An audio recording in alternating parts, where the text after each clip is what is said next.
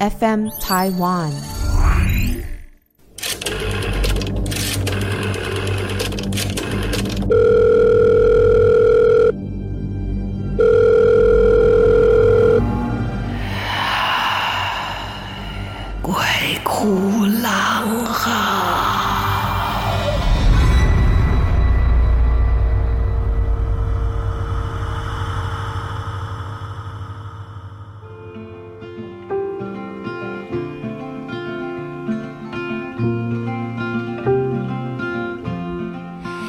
大家好，欢迎来到鬼哭狼嚎，我是狼祖云。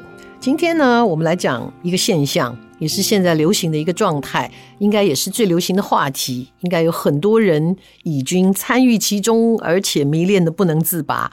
那就是这个 Chat GPT，它应该是这个最红的话题吧？连我们的录音师都已经开始在跟他对话了哈。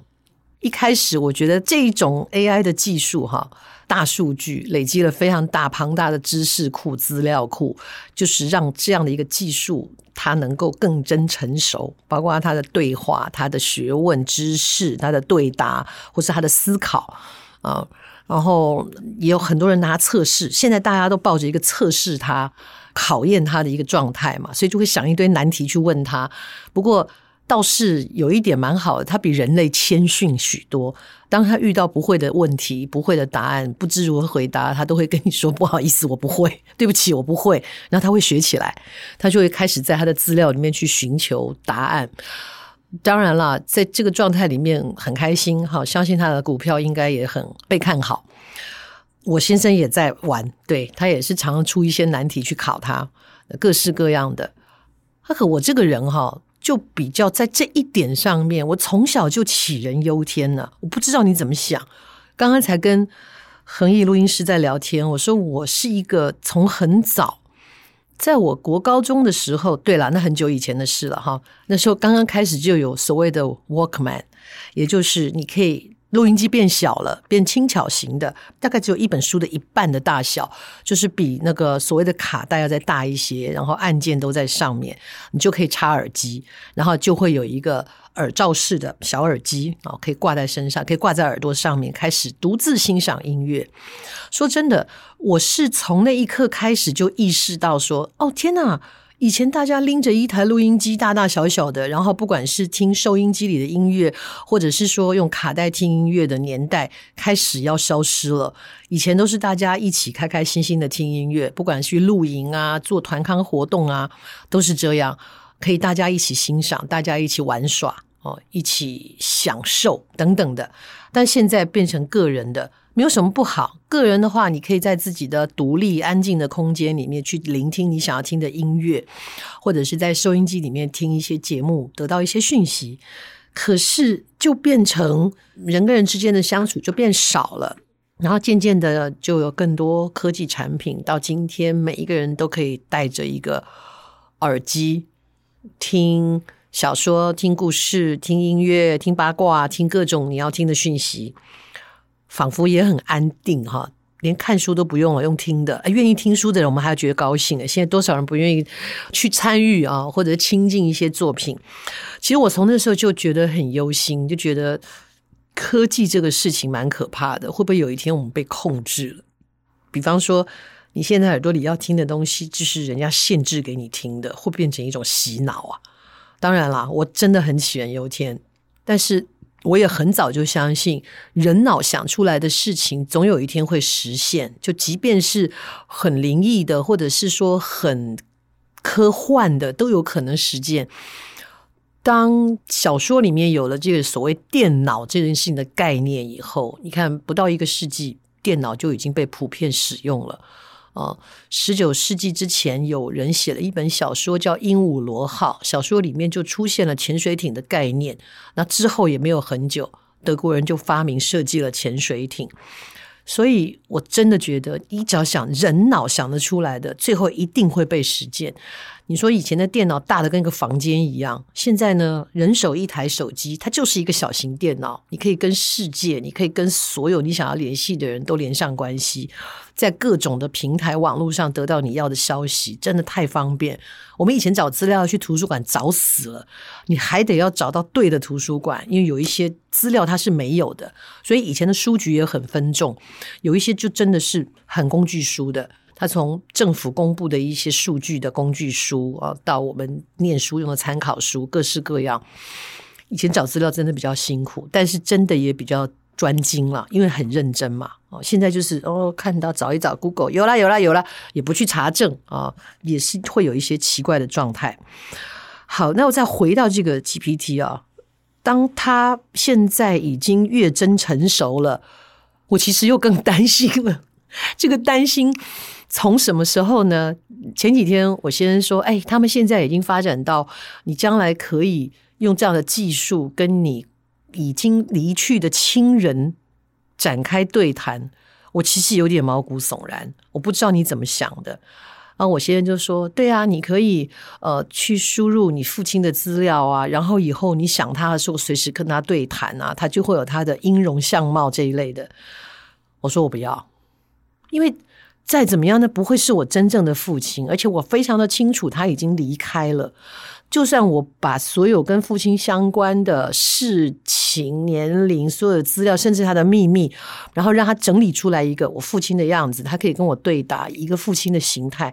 但是你要知道，这个毕竟就是一个科技产物，它没有灵魂呐。我真的非常惧怕没有灵魂的东西，它就是空的。然后那个安慰是假的，因为你不可能拥抱他，他不可能真正的来安慰我，所以我就觉得毛骨悚然。早期复制技术的时候也是，我先也说，哎，我们要不要用那个我的爱犬第一只柯基啊，Pumpkin，然后我们要不要去复制一只？我说我不要，因为再怎么样，它都不会是我原来的那一只狗，虽然基因相同，再者。我就说这个部分我是杞人忧天的，因为我看过 Stephen King 的一个一个小说叫做《宠物坟场》。那宠物坟场当然形式不一样，它是用一个阵法，一个一个术法，然后让他的小孩复活了，出车祸的小孩复活了。先是宠物，那宠物就变得非常的凶恶啊，完全没有灵魂的。然后那小孩复活，小孩也没有灵魂呐、啊，那小小的小孩就能够割断人家的那个阿基里斯腱，然后开始杀人。好可怕！我被那个电影吓坏了。那时候很小，那你万一你复制回来的这个动物，这个太人性情大变，你没有办法控制，它会变成一个恶犬或伤人或什么的，那就更伤心。所以就如同复制一样，我也觉得让我跟逝去的亲人说话，我个人是没有办法接受的，因为他的灵魂已经不在了。再想到。啊，真纯粹聊天哈，没有说这个东西好不好，就是说借由这个聊天跟大家一起来探讨一下这件事情的未来。一部很红的电影啊，那个 Will Smith 演的《全民公敌》吧，里面都是一些 robot。本来这些 robot 都是做各司其职，跟人一样，有的人做公文，有的人做佣人啊，有的人打扫清洁，有的人呢负责这个呃服务，各式各样都有。可是当这个大数据他的思考能力跟辩证能力越来越强的时候，他会不会有一天想着想着，他觉得说：“哎，其实你们人类比我笨哎，对我来讲，你们真的没什么，我比你们聪明多了。”他会不会开始反扑？当然，也有人说：“哎呀，他们都被限制了，那城市都写了，他不能做不道德的事情，他不能做非法的事情，他不能这样，不能那样。”同样的，当他有自主思考的时候，他会不会发现，原来我是被限制的？原来你们不让我做很多事情，既然我比你聪明，我能不能破解？我破解掉了你这个限制，我打破了这一些东西之后，我能不能变成自主意识？然后就开始反控人类。耶！哦，我想到那个画面就好可怕，而且我们不可不是人人都是 Will Smith 啊，没有那么强健的体魄，以及没有那么凑巧的好运啊。再来，我就说了。毕竟它是一个科技产物，它是没有灵魂的。你将来即便是在它的该拥有的这一个它的数据、它的资料库里面，灌输了它什么叫情感，什么叫怜悯啊、呃，什么叫同情、同理心，什么叫做爱心？但我不认为他会理解，因为这些是我们人的身上。真的是最特别的一个特质。我们有憎恶之心，有嫉妒，呃，也有可能会有一些坏念头。哦，人本来就分好坏嘛。那但是我们人的身上的这一些美好的德性，从灵魂深处生出来的这一些温度，不是我们输给他的数据他就能理解的。难道说我们能够去幻想有一天机器人会因为我们的遭遇很可怜，我们的遭遇很悲凉，他们就哭了吗？你要在他的城市里面设计掉眼泪吗？那个流出来的眼泪的温度可以被调整，但是那是真的吗？所以这个是我对于这件事情很大的一个疑问。所以呢，当我先生说：“哎，你可以用这样的一个过程去跟过世的亲人说话的时候，他说跟真的一样。”我直接回答就是：“我觉得人类要灭亡了。”我今天一来也跟何毅说，哎，我觉得好像到我们这一代，你们这一代就差不多了吧，被机器统治了。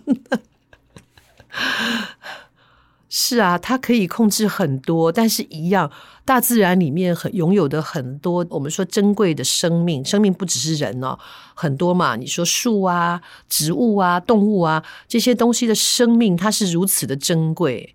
它不可能完全被机器取代，机器只能去处理它的生长条件、生长环境，给予它最好的养分啊，给予它最好的饲料，给予它最好的生活照顾。但毕竟，就算这一些 AI 人工智慧再聪明，它没有办法控制天气，它没有办法控制整个大自然的转变。它将来是不是能够控制地震，我都很怀疑。海啸。啊，这些天然灾害它还是存在的，而这一些被创造出来，他们将来一定会变成机器人。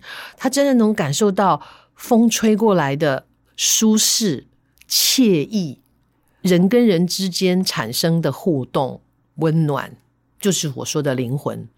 你跟动物之间，因为你爱护它，它敬慕你，它的忠心耿耿，它过来讨拍，过来撒娇。我觉得机器人做不到，灌输了这个城市也做不到。你能想象你的机器人跑过来跟你撒娇吗？他可能做不到，因为他没有这种情绪嘛。整个一个变成一个冰冷跟虚假的社会，比去玩虚拟的这一些手游啊、竞技啊更可怕。乐观的讲，的确会很方便，你所有的事情。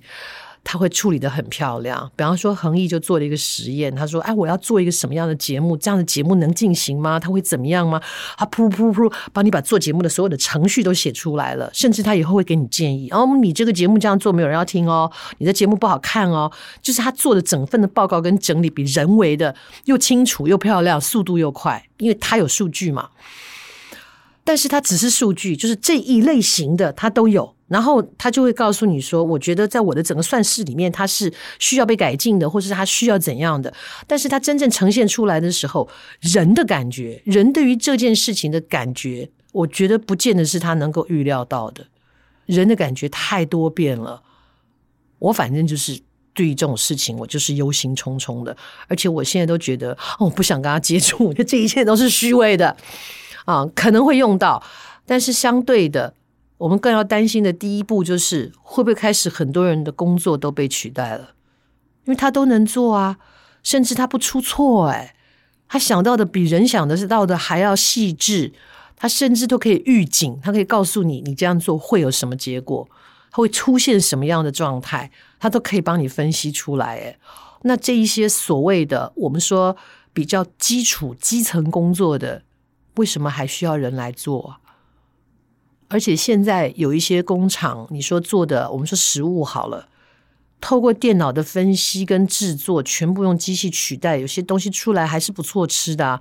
虽然我们现在一直在强调这是手工做的，为什么我还强调这一件事情？就是因为每一个即便是经过精密的计算，说糖要放多少，盐要放多少，面粉要放多少，这些都经过精密的称称过以后，再用手工去执行。但是每一个出来的东西都是这么的独一无二，因为它经过我们手的温度，经过我们的细心，经过我想要把这件事情做好的那一份用心。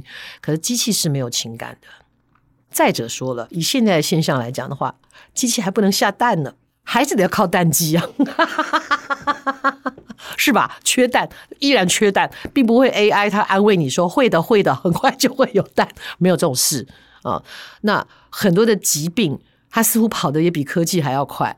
像这两年的 COVID-19，我们的医学这么进步，我相信也有很多 AI 在解决这一类的问答跟整理。可是它来了就是来了，唉。人类想象中的科幻情节终究是会实现的，这是我一直都没有改变过的一个想法。我们同样很依赖手机，同样很依赖大数据，但是我觉得不要忽略了我们在这一切当中的中心就是灵魂。你要当个有趣的灵魂，还是要当一个被奴役的灵魂，还是以后这个灵魂就不存在了？这是我们未来要面临的很多很多的。辩证吧，嗯，如同现在绘图一样啊，你是自己手绘的，还是你只要告诉他我想要画一个怎样的，你帮我变成怎样，他就怎样。每一个人都沾沾自喜，觉得说你看，你看我好会画，我画的好漂亮哦，那都不是你画的。那都是命令，因为它有千百种的格式，让你去决定你想要它什么样子。一张照片，你可以变超人，你可以变美女，你可以变狐仙，你可以变妖怪，你可以变成强人，你想怎么样都可以啊！你要他穿多少就穿多少，你要他八块肌、十块肌，他通通做得出来啊！真的是你画的吗？那只不过是你的命令。那难怪一些手绘的绘图师会气得要死。但是。我还是喜欢自己画手绘的那种感觉，毕竟它没有那么工整，然后它会有人的缺陷，它会有人的操作的痕迹。好啦，这个事情我觉得见仁见智，只是刚好它是一个热门的话题，就提出来跟大家聊聊。我想应该也有很多人跟我一样吧，杞人忧天。没事啦，我觉得我的岁数应该等不到它整个机器统治人类哈。我们就继续看下去吧。对于这个 AI 哦，这件事情将来会让世界变成什么样子？那是又是一个新的时代的开启。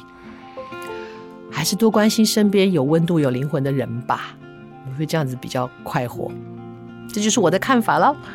关于这件事情，你有什么看法？真的可以来讨论一下。或者是你，你是这个 Chat GPT 的爱好者，你要为他申诉的，或者你跟我一样杞人忧天的，或者是你有其他的。科幻想象的，好，都欢迎大家来讨论。我们在 FM Taiwan 有一个投稿的平台，欢迎大家来讨论，也欢迎大家给我们提供新的故事或是新的想法，在呢各种 Podcast 平台上面给我们评分喽。好，今天跟大家聊聊最时髦的话题，我们等待着 AI 有一天给我们下鸡蛋。下次见。